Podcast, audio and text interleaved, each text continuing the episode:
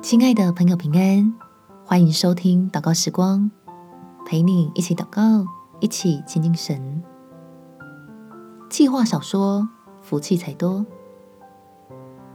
在诗篇第三十四篇十二到十三节，有何人喜好存活，爱慕长寿，得享美福，就要禁止舌头不出恶言，嘴唇不说诡诈的话。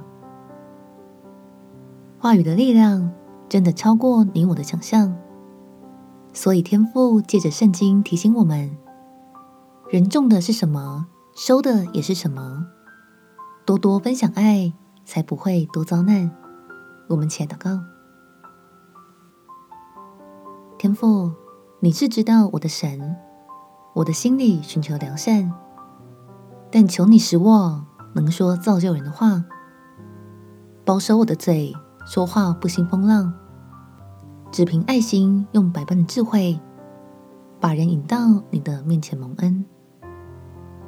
特别是当我被欺压或者责难，心里有汹涌的情绪要破口而出的时候，求你来帮助我，用合一的表达，捍卫自己的坚定，使我能靠着信心仰望你来出手。见证公义的神彰显你的荣耀，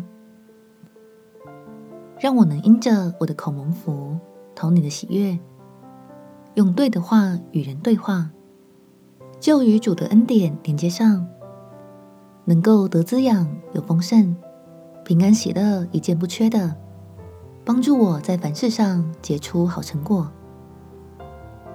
感谢天父垂听我的祷告。奉主耶稣基督的圣名祈求，祝福你有平安蒙福、美好的一天。耶稣爱你，我也爱你。